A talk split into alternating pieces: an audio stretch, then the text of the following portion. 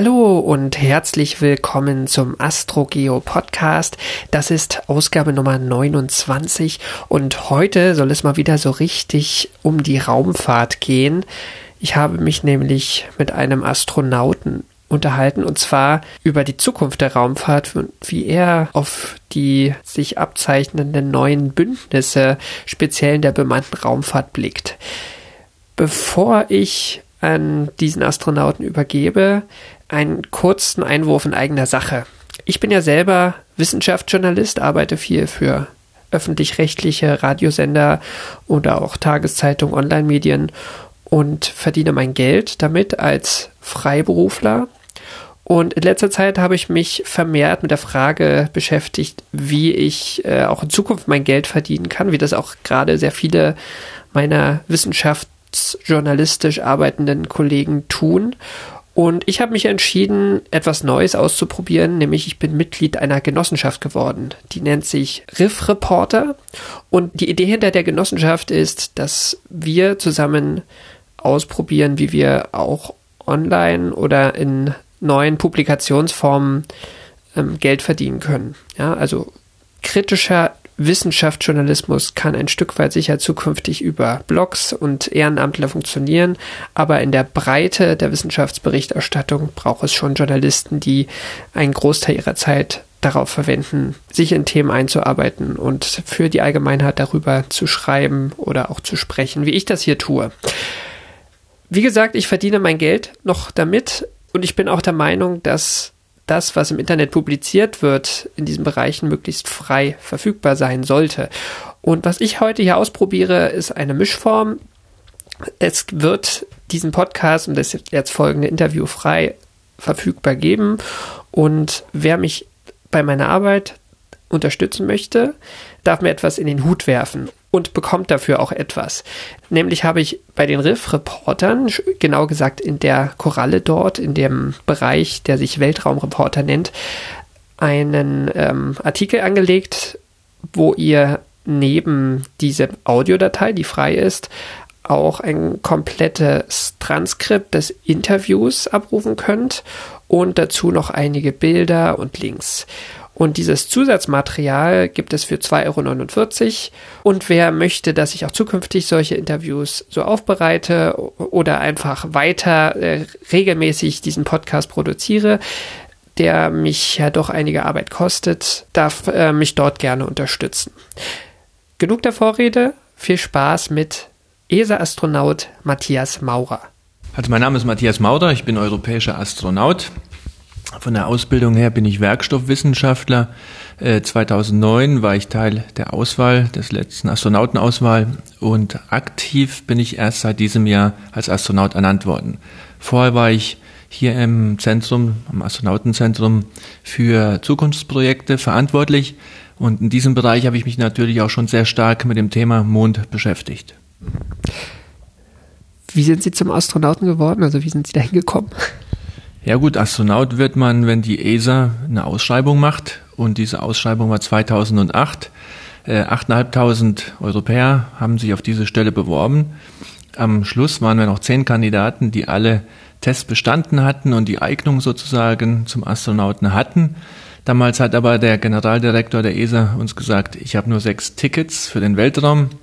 Von daher nehme ich erstmal nur sechs und die anderen vier schiebe ich auf eine Warteliste. Und äh, deswegen habe ich 2010 dann hier am Astronautenzentrum meine Arbeit begonnen. Mhm. Aber zunächst, zunächst nicht als Astronaut. Mhm. Was haben Sie so gemacht in der Zwischenzeit dann hier?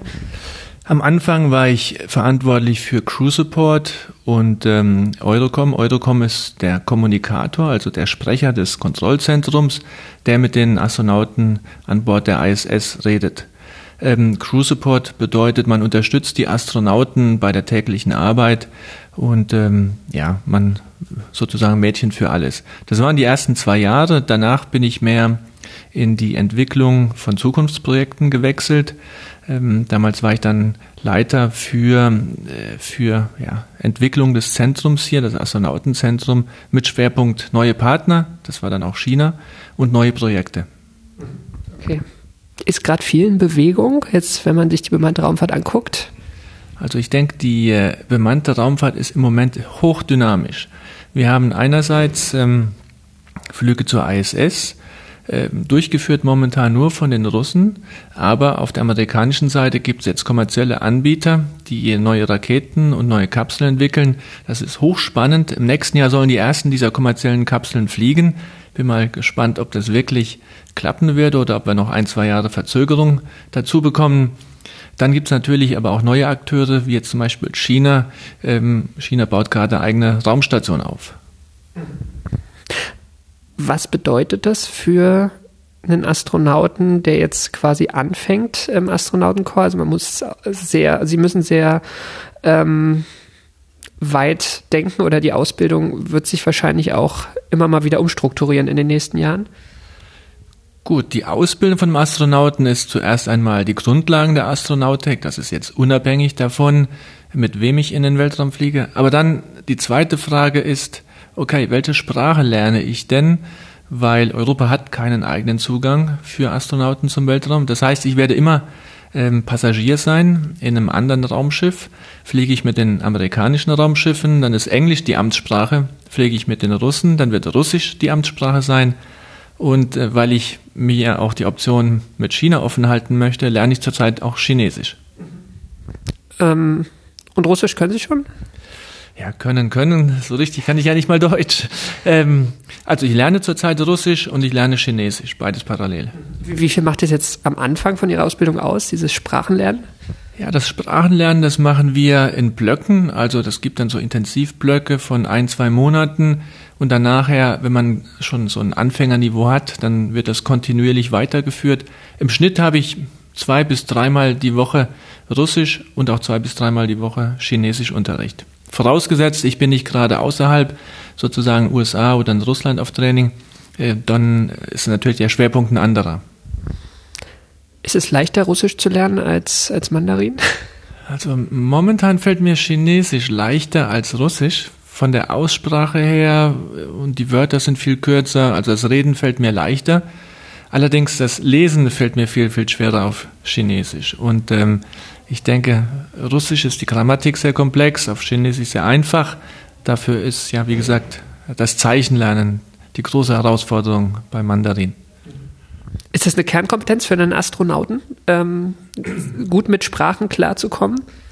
Definitiv sollte man als Astronaut eine gewisse Sprachfertigkeit haben. Ähm, zumindest Russisch sollte man lernen. Also die Herausforderung oder die Anforderung, muss ich eher sagen, für die Astronauten, die jetzt zur ISS fliegen. Wir haben Englisch und Russisch als offizielle Amtssprachen. Aber es schadet natürlich auch nicht, wenn man einen richtigen, sage ich mal, Neigung zu Fremdsprachen hat, weil in Zukunft wird mit Sicherheit auch Chinesisch dazu kommen. Wann hat Sie das Fable zur, zur Raumfahrt erwischt? Also wie lange interessieren Sie sich schon für Raumfahrt? Ja gut, als Kind habe ich schon mitverfolgt, wie Ulf Merbold mit den Space Shuttles in den Weltraum geflogen ist und ich fand das total faszinierend. Aber das war eigentlich eine Nummer zu groß, als dass ich mir da hätte träumen können, ich werde das auch mal machen können und ich werde jetzt Astronaut. Als Kind hatte ich eher so die, die klassischen Träume, Formel 1 Rennfahrer oder ja, ja, Düsenjägerpilot. Das waren die zwei großen Ziele. Ähm, während dem Studium habe ich mich schon für Raumfahrt interessiert. Ich wollte zunächst ja auch Luft- und Raumfahrttechnik studieren. Ähm, habe dann auch immer mal wieder geguckt, wie wird man Astronaut und gibt es da Möglichkeiten, aber die Auswahl, äh, Auswahlen, die die ESA anbietet, die sind so selten, das ist ja alle 10, 15 Jahre nur einmal. Von daher war der Traum eigentlich nie aktiv bis 2008. Da habe ich das in den Nachrichten gehört, die ESA sucht Astronauten und da war das für mich äh, sofort klar, das ist mein Ding, weil es kombiniert sehr viele Sachen, die mich wirklich sehr, sehr ansprechen. Einmal die Wissenschaft und Forschung, dann die Technik auf dem, wirklich am Limit von dem, was möglich ist, die internationale Kooperation. Ich hatte zu dem Zeitpunkt schon in verschiedenen Ländern studiert, ähm, deswegen hat mir das sehr gut gefallen. Und natürlich auch das Abenteuer, was damit verbunden ist. Also diese Gesamtpackung, die bekommt man nur als Astronaut. Und ähm, der Traum ist 2008 entstanden und äh, ich finde, es war die absolut beste Entscheidung meines Lebens soweit. Und äh, können Sie sich erinnern, was der, wann der erste Moment war, dass Sie das chinesische Raumfahrtprogramm so ernsthaft, als, als sehr ernsthaft wahrgenommen haben? Das war 2012. Da sind wir zum allerersten Mal mit einer Delegation des Europäischen Astronautenzentrums nach China gefahren äh, zu Vorgesprächen und äh, man hat uns dann gesagt, okay, diese langfristige Vision, vielleicht können wir einmal europäische Astronauten auf die neue chinesische Station fliegen.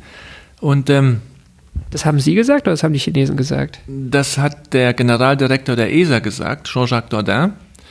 Ähm, 2012 war das für mich komplettes Neuland und ich war dann sehr überrascht und erstaunt, in China vor Ort zu sehen, wie hoch der Standard ist und wie zielstrebig die chinesischen Kollegen ähm, große Schritte Richtung bemannte Raumfahrt machen. Aufbau der Station als ein Primärziel, aber auch 2030 die bemannte Landung auf dem Mond. Ist die schon formuliert? Die ist formuliert, das ist langfristige Planung 2030. Und so zielsicher, wie die Chinesen ihre Pläne eingehalten haben, ähm, würde es mich auch nicht wundern, wenn die erste Person, die seit Apollo wieder den Mond betritt, ein Chinese sein wird. Wenn Sie jetzt nach China reisen im äh, Zuge so einer Delegation, wie, wie stellen die Chinesen sich da? Also wie, wie, wie wollen sie sich darstellen und was, was sieht man da so? Also die Kollegen in China sind sehr offen. Wir reden über die Probleme, die wir haben in der Raumfahrt und wie wir das Tagesgeschäft machen. Ähm, wir reden auf Fachebene, ja. Und die politischen Entscheidungen dahinter, das wird natürlich vom ESA-Management durchgeführt. Äh, damit habe ich jetzt weniger zu tun. Und auf Fachebene läuft das alles sehr, sehr harmonisch ab, sehr strukturiert. Wir äh, besprechen den Zeitplan, wann wir welche Ziele erreichen wollen, wie wir das gemeinsam machen. Eine große Fragestellung ist zum Beispiel, nach welchen Sprachen arbeiten wir? Weil ähm, wenn ich als Europäer eine schriftliche Prozedur auf Chinesisch abarbeiten soll, dann ähm, wird das sehr langsam sein. Und deswegen ist ein Vorschlag, dass wir Prozeduren, das heißt die Anleitung, wie wir arbeiten, bilingual aufsetzen werden. Eine Seite auf Chinesisch für den Taikonauten und parallel dazu eine Seite auf Englisch für die europäischen Astronauten. Und äh, ja, das ist ein Prozess, der, der beginnt wahrscheinlich, oder?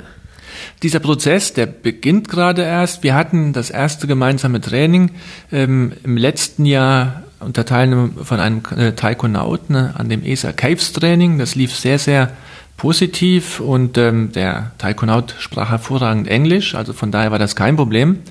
In diesem Jahr waren Samantha Cristoforetti und ich zum allerersten Mal in China in dem Sea Survival Training Dort war die Unterrichtssprache Chinesisch. Wir haben dort ziemlich viel verstanden. Das ist auch, sage ich mal, ein sehr anschauliches Training, weil wenn man mir sagt, okay, blast das Rettungsboot auf, dann ähm, verstehe ich das, auch mit wenigen Wörtern.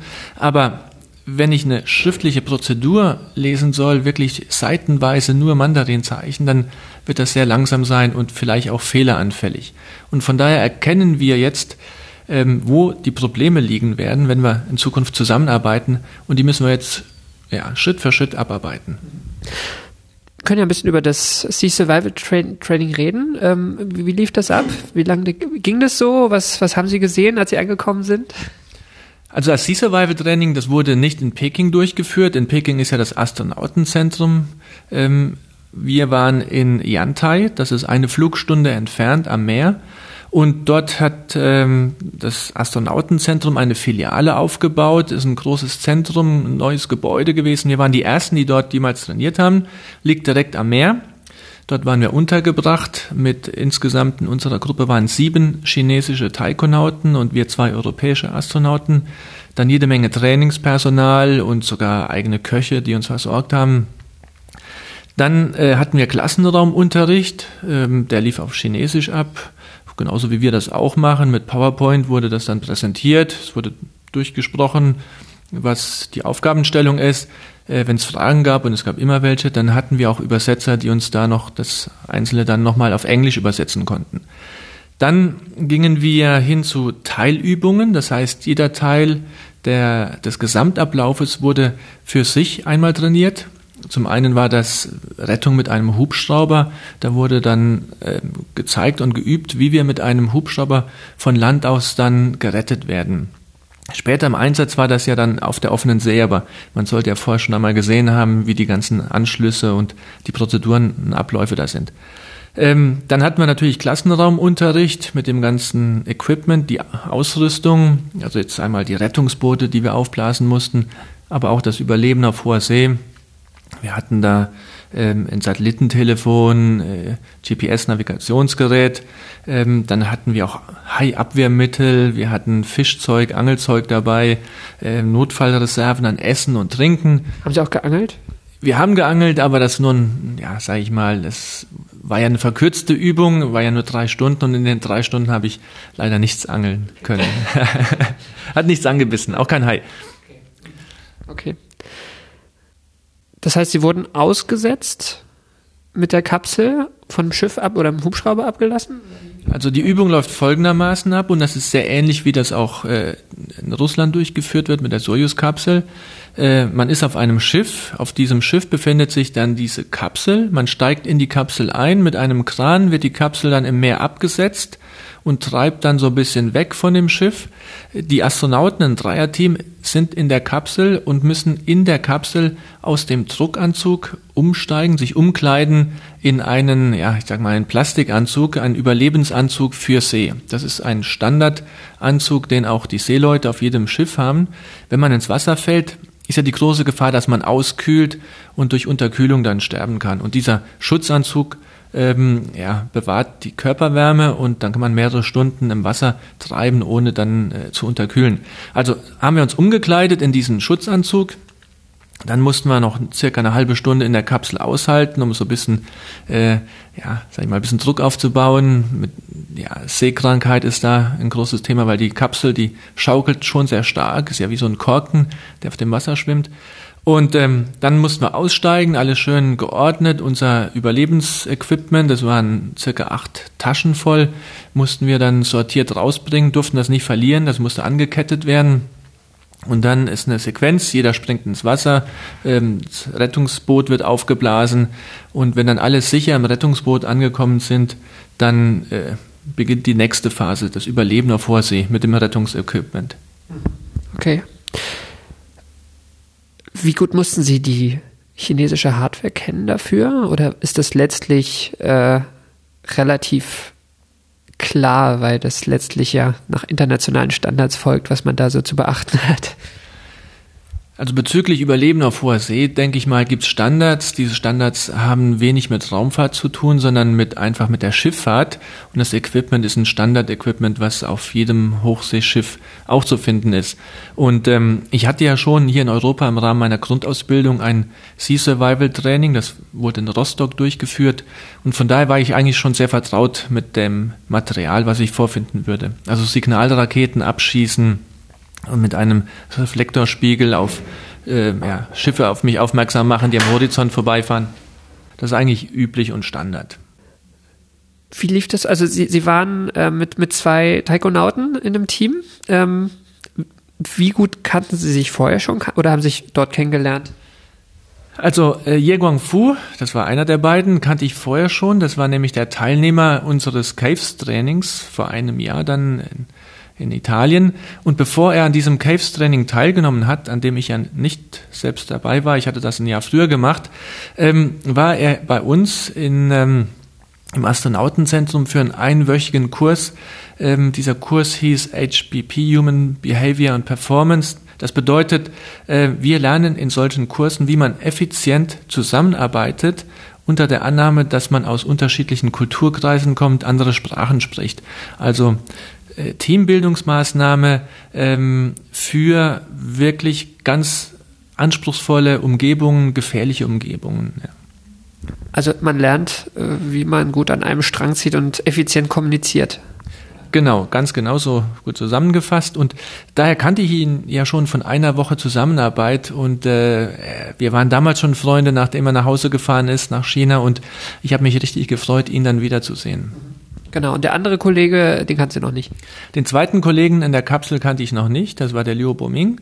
Aber ähm, wir haben uns in diesem zweiwöchigen Training in China natürlich äh, sehr gut kennengelernt. Also das Training war so organisiert, dass wir morgens zusammen gefrühstückt haben, nur die Astronauten zusammen, äh, Mittagessen, Abendessen zusammen und dazwischen zusammen trainiert haben und abends auch noch die Freizeit miteinander verbracht haben. So gemeinsame Spaziergänge am Meer, Diskussionen über wie man Weltraumfahrt durchführt, welche Probleme es gerade gibt.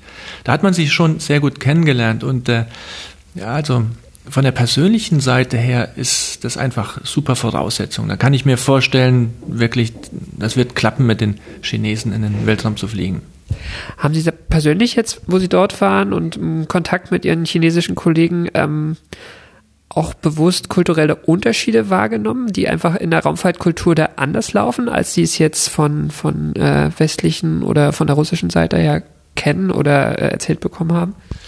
Ich meine, kulturelle Unterschiede gibt's immer und die ESA selbst ist ja schon eine Organisation, die aus 23 Mitgliedsländern besteht und täglich sehe ich hier bei uns im Hause schon, was Leute aus einem anderen Sprachenraum vielleicht anders machen. Also von daher sind wir da sehr bewusst, dass es kulturelle Unterschiede gibt und die auch in der Arbeitsweise sich dann widerspiegeln.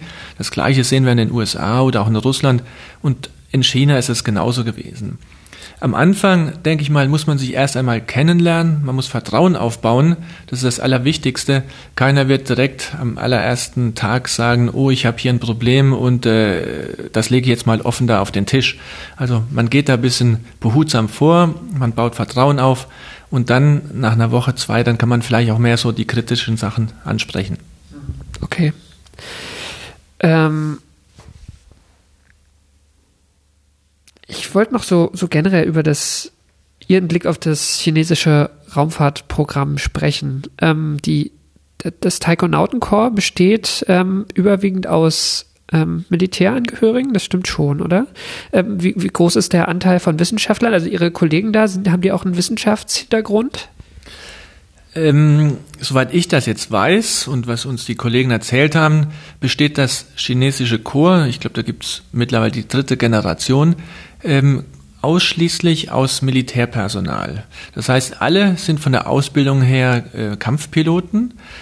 In diesem Jahr findet aber eine neue Auswahl statt. Und so, wenn ich das alles richtig verstanden habe, wird jetzt zum allerersten Mal eine Generation an Wissenschaftlern gesucht. Das heißt, weniger das Pilote, also die Pilotenkenntnisse, sondern eher die Wissenschaft steht im Vordergrund. Ziel ist es natürlich von den initialen Flügen, also das heißt es war ja erst einmal wichtig zu verstehen, wie funktioniert die Rakete, wie funktioniert die Kapsel, wie kann man das sicher gestalten. Das haben die Chinesen jetzt im Griff. Die nächste Phase ist ähm, Aufbau der Raumstation und dann Betrieb der Raumstation. Und ähm, für den Betrieb der Raumstation brauche ich Wissenschaftler, die Experimente durchführen. Also letztlich geht das bemannte chinesische Programm gerade so den Übergang von der Pionierphase in die ähm, in die Betriebsphase oder so, ja?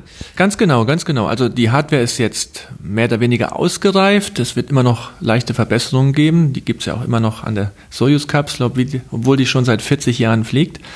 Und ähm, ja, aber das Gerät ist jetzt verlässlich und der nächste Schritt ist Übergang von, sage ich mal, Kurzzeitmissionen von ein bis zwei Wochen über hin jetzt dann zu Langzeitmissionen drei bis sechs Monaten auf der Raumstation. Und das ist ein ganz großer Schritt. Das wird sehr viel ändern.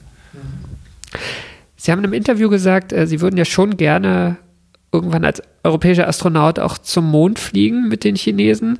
Ähm, wie groß ist denn dieser Schritt dann noch? Also das klingt schon nach einem großen Schritt in gewisser Weise jetzt von, von diesen kleinen in der, in, im niedrigen Erdorbit. Also gut, momentan tut sich sehr viel in der bemannten Raumfahrt. Wir haben eine ISS, eine internationale Raumstation. Dort kann ich dann mit amerikanischen russischen Kapseln hinfliegen. Es wird bald eine chinesische Raumstation geben. Dort könnte ich dann mit chinesischen Kapseln hinfliegen.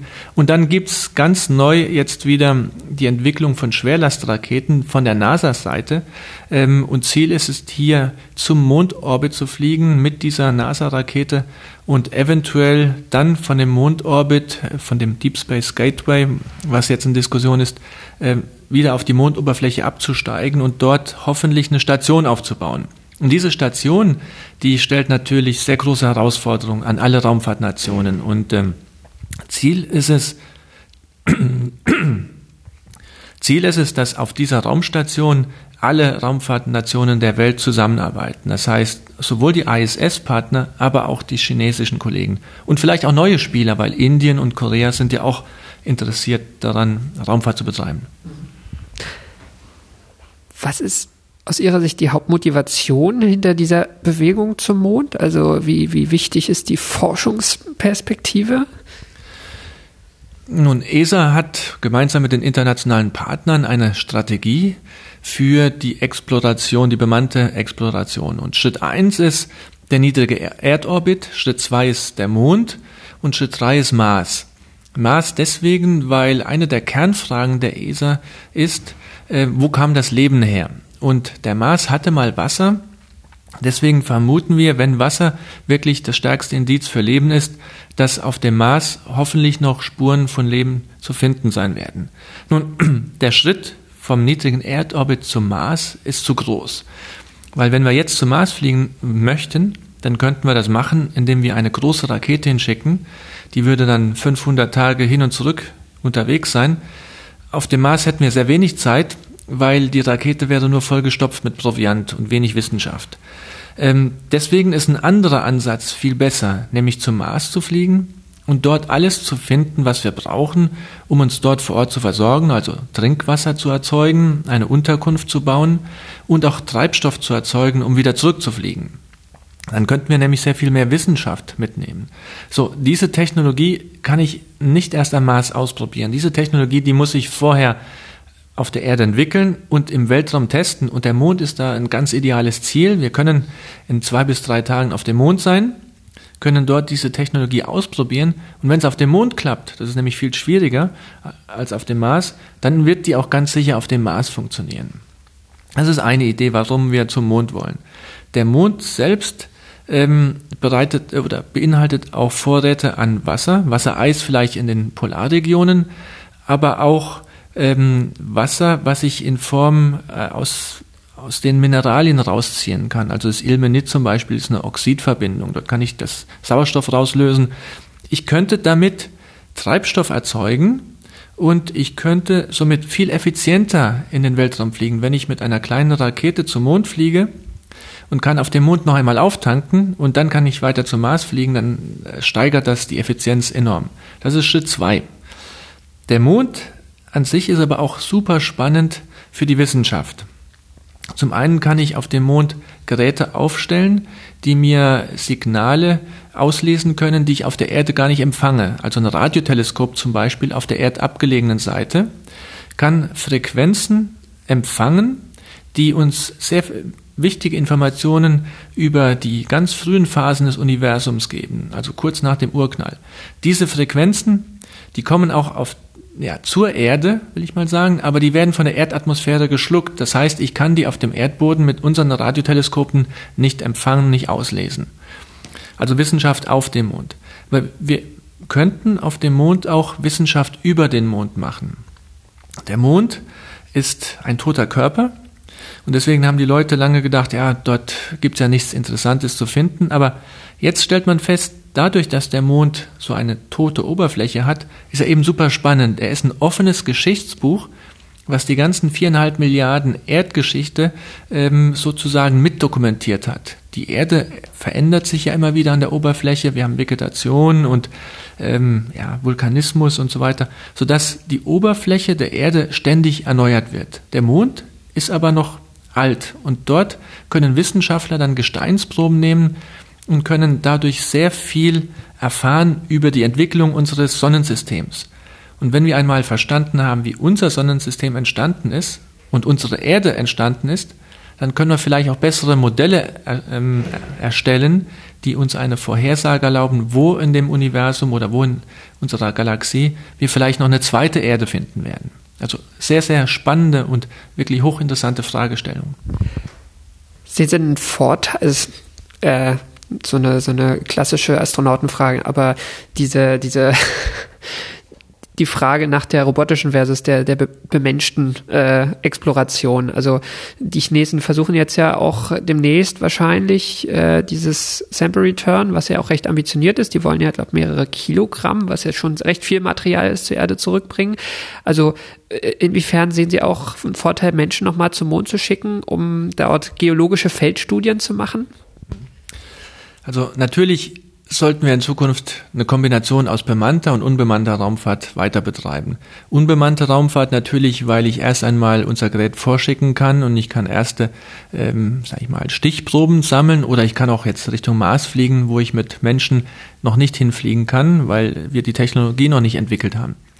Aber ähm, eine Maschine kann wirklich nur ein Bruchteil von dem, was ein Mensch leisten kann. Die ähm, Wissenschaftler, die den Curiosity Rover auf dem Mars betreiben, die haben alle gesagt, wir sind jetzt schon seit mehreren Jahren auf dem Mars unterwegs. Mit einem Astronauten oder Team hätten wir das in ein paar Wochen alles abarbeiten können. Und äh, ja, ich meine, ein Mensch ähm, kann halt viel flexibler auf die Ereignisse reagieren und auch dann ähm, in Rücksprache mit den Wissenschaftlern auf, den Bo auf dem Boden viel dynamischer äh, Missionen durchführen. Proben nehmen, ähm, mit einem Rover jetzt irgendwo einen Abhang hochzufahren und zu sagen, ich nehme dort eine Gesteinsprobe mit dem Hammer. Da haben wir viel zu viel Angst, dass der Rover vielleicht dann umkippt oder bei dem Hämmern, dass durch den Rückschlag andere Instrumente beschädigt werden. Das heißt, man macht viel, viel weniger mit einem Rover, als man mit einem Menschen durchführen könnte. Das ändert sich durch die Fortschritte in der Robotik auch nicht signifikant. Es wird sich natürlich immer weiter verbessern, aber äh, es ist noch ein sehr, sehr weiter Weg. Und bevor ein Roboter einen Astronauten ersetzen kann, ich denke, da werden noch ein paar Jahrzehnte vergehen. Es gibt so ein paar ähm, Gruppen, die jetzt teilweise erstmal Investment suchen, die äh, sagen, wir wollen auch nach Ressourcen im All suchen. Also Sie haben jetzt auf dem Mond angesprochen, sowas wie Treibstoff herstellen oder vielleicht Wasser für eine bemannte Basis. Ähm, das ist sicher ein Kostenfaktor, aber äh, oder ein Faktor, wenn man dort ist, wo man sehr viele Kosten sparen kann, wenn man das Wasser nicht hinschicken muss. Ähm, aber wenn ich diese Gruppen richtig verstehe, geht es auch wirklich darum, Ressourcen im All zu sammeln zu, oder sogar auf dem Mond für die Erde. Ähm, hat sie das für realistisch oder seriös? Also dieses, diese neuen Ansätze Richtung Space Mining, ähm, ich denke, das ist durchaus berechtigt, diese Fragestellen zu diskutieren. Hier auf der Erde bauen wir ja auch sehr viel und nutzen die Ressourcen der Erde, um jetzt unsere Gebäude hochzuziehen und Brücken und Straßen zu bauen.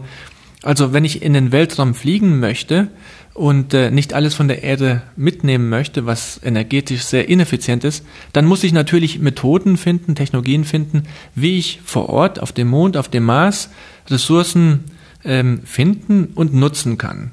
So, das ist ein Ansatz. Ähm, es gibt aber auch andere Ansätze, wie jetzt zum Beispiel dieses typische Space Mining, Edelmetalle auf Asteroiden zu finden.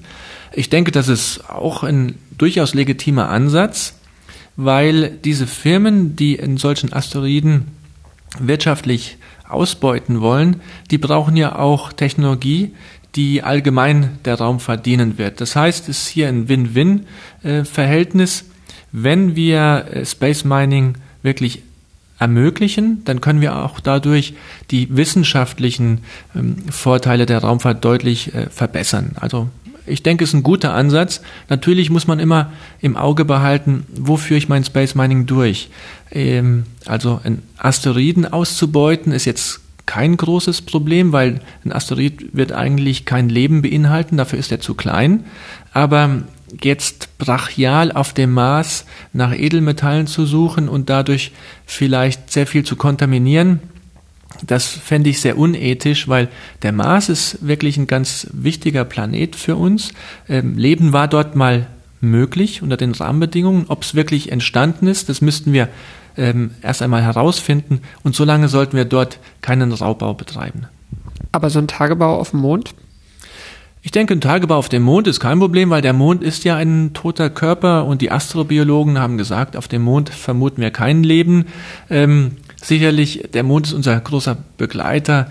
Ähm, also dort Ressourcen abzubauen, finde ich in Ordnung, aber jetzt eine Müllhalde draus zu machen, fände ich jetzt auch wieder nicht korrekt. Genau, ich wollte nochmal generell so das Blick auf die Zukunft der Raumfahrt und auf den Mond. Ich habe den Eindruck, der, ähm, der Mond, auf den fokussiert, fokussieren sich gerade sehr, sehr verschiedene Akteure und auch mit sehr unterschiedlichen ähm, äh, Motivationen. Also ich meine, das letztlich ja auch äh, der Gedanke, den Jan Wörner mit seinem Moon Village ähm, antreibt, ähm, und er versucht das so in eine sehr kollaborative Richtung zu lenken. Aber wenn man so auch die Geschichte guckt, ist der Mond ja auch immer so ein, so ein nationales Ding gewesen. Also ähm, gerade die, die, das Apollo-Programm war ja letztlich sehr viel durch, ähm, wir versuchen das jetzt, weil, äh, weil wir es können. Ähm, und es wurden Flaggen aufgestellt. Ähm, bei den Chinesen ist eigentlich was Ähnliches zu beobachten, oder? Also da ist auch dieses, ähm, wir, wir machen das als Nation auch ein wichtiger Faktor, oder? Sehen Sie das auch? Ja gut, das Apollo-Programm war damals ein massiver Treiber, um die Raumfahrt nach vorne zu bringen und die ursprüngliche Triebkraft war einfach ein Wettrennen zwischen den beiden militärischen Supermächten zu zeigen, wer kann hier mehr und wer ist schneller oben auf dem Mond. Ähm, damals wurde eine Flagge in den Boden gerammt und man hat gesagt, okay, jetzt waren wir oben. Es wurde sehr wenig Wissenschaft gemacht gerade als die Wissenschaftsmissionen anfangen sollten, das war ja Apollo 17, war ja schon ein großer Schwerpunkt, aber Apollo 18, 19, 20 waren ja schon geplant und die Wissenschaft äh, wäre wirklich super gewesen, aber damals wurde es eingestellt, weil der Vietnamkrieg leider wichtiger war. Ähm, Jetzt gibt's eine neue Phase der ganz starken Mondaktivitäten. Wir haben China äh, als neuen Spieler auf dem, äh, auf dem Feld und es ist aber ein anderer Ansatz. China macht jetzt nicht so ein Wettrennen wie damals in den 60er Jahren die USA und Russland, sondern China hat einen langfristige, langfristigen Plan. Man geht sehr sorgsam vor. Man führt nicht alle zwei Monate einen Raketenstart durch und riskiert viele Explosionen und Fehlschläge. Man macht vielmehr alle zwei oder drei Jahre einen Start, jetzt in den erdnahen Orbit. Aber die sind wirklich mit ganz großen technischen Fortschritten verbunden jeweils. Und äh, wenn man das weiterhin so durchführt, dann bin ich sicher, dass ja 2030 das Ziel bemannte Landung auf dem Mond eines Chinesen, dass das eingehalten werden wird. Ich würde mich jetzt aber auch freuen, wenn wir die Chinesen mit ins Boot holen könnten. Und die Chinesen wollen das ja, die wollen ja Teil dieser internationalen Gemeinschaft sein. Die wollten auch schon Teil der ISS sein, aber das ist aufgrund der politischen Rahmenbedingungen leider nicht realisiert worden. Ähm, aber auf dem Mond hoffe ich, dass diese große Vision ein gemeinsames Monddorf äh, repräsentativ für alle Raumfahrtnationen der Erde entstehen wird. Und äh, ich denke, gemeinsam können wir viel, viel mehr erreichen. Sehen die Amerikaner auch so? Auf Arbeitsebene ganz eindeutig. Also das höre ich immer wieder von meinen Kollegen bei der NASA. Die erkennen ja natürlich auch die äh, chinesischen Kollegen. Das sind wirklich Menschen, die deren Herzblut schlägt auch dafür, ähm, Raumfahrt zu betreiben. Und ähm, da unterscheidet uns eigentlich nur die Sprache, aber jetzt nicht das Denken und das Fachinteresse. Aber auf politischer Ebene müssen wir natürlich hier erstmal Probleme lösen. Jetzt vielleicht noch zur, zur Rolle der ESA in diesen, in diesen Entwicklungen. Also es ist ja so ein bisschen kurios, dass Jan Wörner da sehr, sehr massiv als Brückenbauer agiert, ähm, aber die ESA eigentlich seit ungefähr 20 Jahren kein großes Interesse mehr am Mond gezeigt, zumindest was so Missionen angeht. Ähm, sieht man mal jetzt ab von der Beteiligung an der Orion-Kapsel ähm, mit den Amerikanern zusammen. Ähm, was, was, was, was sehen Sie da so als ESA-Astronaut? Was, was, äh, wie, wie sehen Sie da Ihre Rolle zurzeit? Gut, die ESA an sich ist ja wirklich ein Zusammenschluss von 23 europäischen Ländern. Das heißt, wir müssen jeden Tag in der ESA Brücken bauen zwischen den verschiedenen Ländern und das können wir sehr gut. Und als kleiner ähm, Partner in dem großen ISS-Programm sind wir sehr flexibel aufgestellt. Wir haben sehr viel Erfahrung sammeln können in der Zusammenarbeit mit Russland, aber auch mit der NASA und jetzt dann als ISS-Partner. Von daher denke ich, ist die ESA eigentlich der ideale, ähm, der ideale Partner, um als Brückenbildner auch nach China zu äh, fungieren. Und ähm, klar, ISS ist momentan unser Fokus gewesen. Der Fokus ähm, erweitert sich jetzt ein bisschen Richtung Exploration. Wir hatten als Europäer schon mal eine Smart 1-Mission Richtung Mond geschickt. Das war eine unbemannte Mission.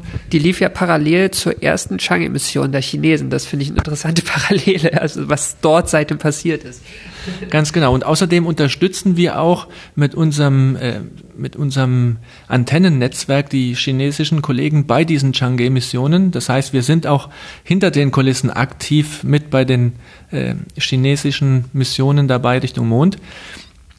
Und ähm, ist jetzt einfach der nächste Schritt in der, in der Roadmap, in der Exploration Roadmap der ESA äh, Richtung Mond und Richtung Mars zu fliegen. Und Mars besetzen wir ja momentan mit dem ExoMars Rover. Ich habe äh, ich hab ein Buch zum chinesischen Mondprogramm und zum chinesischen Raumfahrtprogramm, was mit dem Satz anfängt, äh, das ist doch eines der ähm, komplexesten und ähm, in gewisser Weise auch konfusesten ähm, nationalen Raumfahrtprogramme ist, weil sehr viele ähm, Akteure oder, oder, oder Gruppen oder Institutionen letztlich verschiedene Aspekte davon vorantreiben. Ähm, ist, ist in China ähm, klar, äh, wo, allen klar, wo es, wo es hinführt? Oder gibt es da eigentlich auch verschiedene ja, ähm, Leute, die verschiedene Ziele verfolgen? Oder wächst es auch so organisch aus, aus sich heraus? Also gut, die Frage, wie das in China jetzt äh, strukturell aufgebaut ist, ich denke, die ist ein bisschen zu komplex für mich, die Frage. Dafür habe ich zu wenig Einsicht, wie das äh, organisatorisch dort hinter den Kulissen läuft. Aber ich denke, für die chinesische Bevölkerung ist es ganz klar, der Mond hat eine ganz starke Bedeutung, auch kulturell eine ganz starke Bedeutung für China. Ähm, also in meinem Chinesischunterricht wurde mir das immer so erklärt, früher, als es noch keine Post gab, war der Mond sozusagen das verbindende Element Leute, die sehr weit weg von der Heimat waren, die haben gesagt, ich schaue zum Mond und ich weiß genau, meine Familie schaut jetzt auch zum Mond und das ist sozusagen unsere Verbindung. Und aus dieser ganzen Mythologie her und, und aus dem, ja, die kulturelle Bedeutung, die der Mond für China hat, bin ich mir sicher, dass wirklich eine bemannte Landung auf dem Mond, das ist ein, ein, das Prioritätsziel Nummer eins für die chinesische Raumfahrt nach Aufbau ihrer eigenen Raumstation. Okay. Man sagt auch in China, ein Mädchen ist hübsch äh, wie der Mond, weil sie hat ein Gesicht rund wie der Mond. Also der Mond ist überall dabei, in, in vielen Redewendungen, vielen Ausdrücken und äh, einfach, ja, also der Mond ist wirklich ein Prioritätsziel für China. Und man kann ihn auch gut verkaufen, äh, man kann die Mission dann auch gut verkaufen. Ja, natürlich. Also für die Politik ist es ganz wichtig zu zeigen, auch der eigenen Bevölkerung zu zeigen, wir spielen jetzt auf einem Niveau mit den ganz großen Mächten NASA ähm, und auch Roskosmos, also Russland und USA. Wir können unsere eigenen Astronauten in den Weltraum bringen, wir können eine eigene Station aufbauen, wir können die auf dem Mond landen und jetzt kommen sogar die Europäer und wollen bei uns mitfahren. Also ist natürlich auch für die ein bisschen ja, Prestigefrage, hier zu zeigen, wie gut sie sind. Vielleicht noch, wie, wie geht's weiter ähm, mit China? Was, was sind so die nächsten Schritte, um letztlich diese Zusammenarbeit voranzubringen?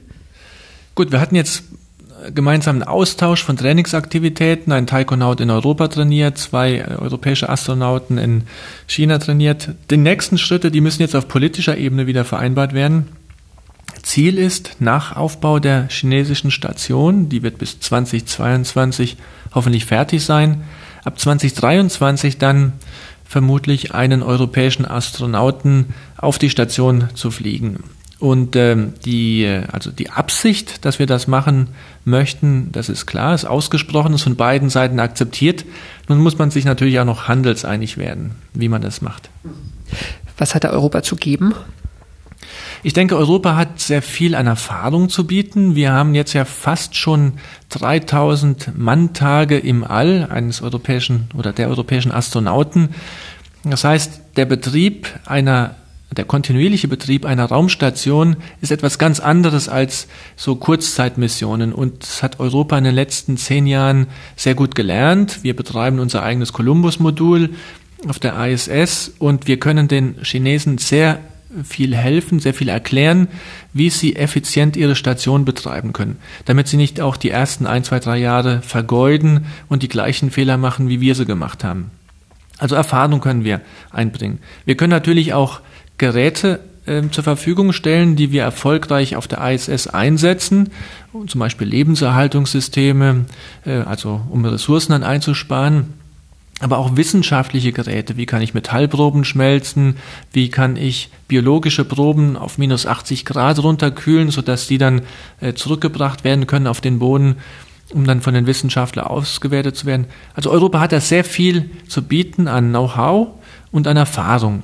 Und die chinesische Seite ähm, bietet uns dann als Gegenleistung die Mitfahrgelegenheit oder die Mitfluggelegenheit.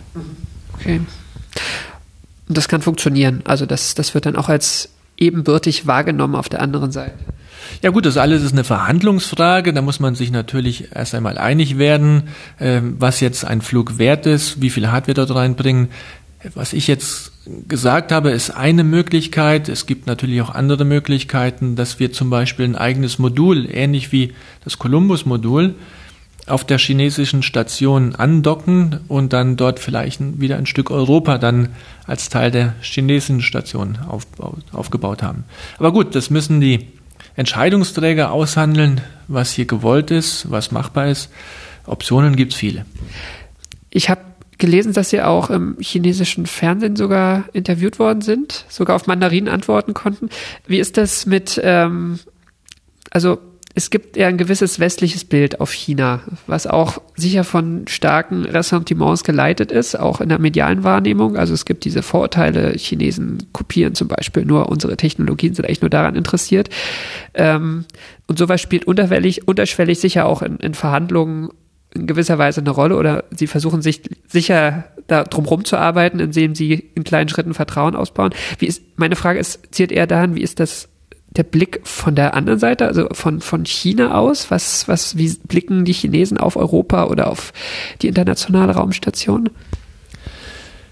Ich fange mal ein bisschen ausführlicher an. Also jede Raumfahrtnation entwickelt Hochtechnologie und diese Hochtechnologie, die möchte man natürlich auch beschützen und bewahren. Das ist bei den Amerikanern der Fall, bei den Russen der Fall, aber auch bei uns Europäern der Fall. Das heißt, diese Technologie die wird entwickelt, zur Verfügung gestellt und die Astronauten können diese Technologie bedienen, aber man vermeidet eigentlich immer sensible Technologie wirklich bis ins Kleinste darzulegen, damit äh, diese Technologie nicht ins Ausland abfließen kann. Das funktioniert auf der ISS hervorragend. Wir wissen dort, wie wir zusammenarbeiten, aber auch unsere Technologiegeheimnisse dann äh, bewahren und auch respektieren können. Und das wird auch mit den Chinesen ähm, funktionieren, da bin ich ganz sicher. Klar, in der Vergangenheit war oft so das Image China kopiert, aber ich denke, Japan fing auch so an, die europäischen Autos zu kopieren und dann zu gucken, okay, wo sind die Stärken der europäischen Automobilindustrie und was machten die europäischen Autobauer nicht so gut. Das haben sie dann verbessert und genauso machen das auch die Chinesen. Sie haben sich zum Beispiel die russische Sojus-Kapsel angeschaut, und haben die prinzipielle Technologie wohl ja, kopiert, aber direkt auch verbessert. Und das erkennt man sofort, wenn man in die Kapsel einsteigt. Bei der Soyuz sitzt der Co-Pilot auf der linken Seite, bei der chinesischen Kapsel auf der rechten Seite. Die Kapsel ist viel größer, hat einen halben Meter mehr Durchmesser. Und äh, das Orbitalmodul ist deutlich verbessert. Das ist bei der Soyuz-Variante eigentlich nur ein, sag ich mal, ein besserer Schrank, der da mitfliegt. Bei der chinesischen Kapsel ist dieses Orbitalmodul eine eigene kleine Mini-Raumstation, in der man auch noch Experimente unterbringen kann, die man im Weltraum dann weiter fliegen lassen kann, während die Kapsel schon lange wieder zurückgekehrt ist. Das heißt, Sie haben sehr viel gelernt, Sie haben das Gute kopiert oder, sage ich mal, aufgenommen und ähm, das weniger Gute haben sie verbessert. Von daher bin ich eigentlich sehr zuversichtlich, dass die neue chinesische Raumstation sehr viel Neues zu bieten haben wird und auch Verbesserungen gegenüber der ISS aufweisen wird. Genau, meine Frage war noch, wie, wie ist, sehen Sie auch Vorteile gegenüber Europäern zum Beispiel? Ähm, China ist sehr flexibel, man ist sehr dynamisch und äh, man nimmt ähm, kleine Probleme sofort auf und verbessert diese. Also es ist wie in den USA oder in Russland in den Anfangstagen der Raumfahrt. Es ist alles noch hochdynamisch und das habe ich auch im Astronautentraining kennengelernt. Wir haben Übungen durchgeführt an einem Tag und das war dann ein Team. Das Team hat gesagt, okay, das und das ist gut gelaufen, hier und da könnten wir was leicht verbessern. An Tag zwei hat Team zwei das direkt schon verbessert. Ähm, das ist deutlich flexibler als mittlerweile die Raumfahrt in den USA oder auch in Europa läuft. Wir sind schon sehr, ja, sehr formell aufgestellt, arbeiten mit Prozeduren und bis diese Prozeduren verändert werden dürfen, vergehen meistens mehrere Wochen und Monate. Hat natürlich aber auch dazu geführt, dass wir sehr, ähm, ähm ja, sag ich mal, sehr gute Arbeit leisten, die auch hochqualifiziert und äh, ja, zertifiziert ist, nachvoll nachvollziehbar ist. Ähm, in China ist es jetzt auch so, China hat ein Eigenverständnis entwickelt und Selbstvertrauen aufgebaut. Man weiß jetzt, man kann Raumfahrt machen, man weiß jetzt auch, die Europäer, die NASA, die Russen, die kochen auch alle nur mit Wasser. Und ähm, wir spielen jetzt in der gleichen Liga und das zeigen die natürlich auch. Die treten deutlich selbstbewusster auf als noch vor einigen Jahren. Okay. Und vielleicht noch abschließend, also es ist eine spannende Zeit, europäischer Astronaut zu sein. Es ist eine super spannende Zeit prinzipiell ist es immer spannend, Astronaut zu sein, aber ich denke, gerade jetzt tut sie so viel und äh, täglich lese ich dann auch über neue Aktivitäten. Also es gibt Privatinitiativen, dann gibt es die kommerziellen Anbieter, die äh, ja durch neue Technologien, also Wiederverwendung von Raketen, ähm, die Preise drücken werden. Wenn die Preise günstiger werden, dann können wir öfters in den Raum, in den Weltraum fliegen. Wir können sehr viel mehr Missionen machen, neue Missionen fliegen. Weltraumtourismus wird von einigen ein bisschen belächelt, aber ich denke, auch wenn wir hier einen Einstieg schaffen, das wird wieder neue Technologie zum ja, hervorbringen, die wir dann auch für die professionelle Raumfahrt nutzen können und ja, die uns weiterbringen wird bei der Exploration des tiefen Weltraums. Und was ist Ihr Tipp? Wird es internationaler in der Kooperation oder gibt es auch eine gewisse Chance, dass es wieder nationaler wird?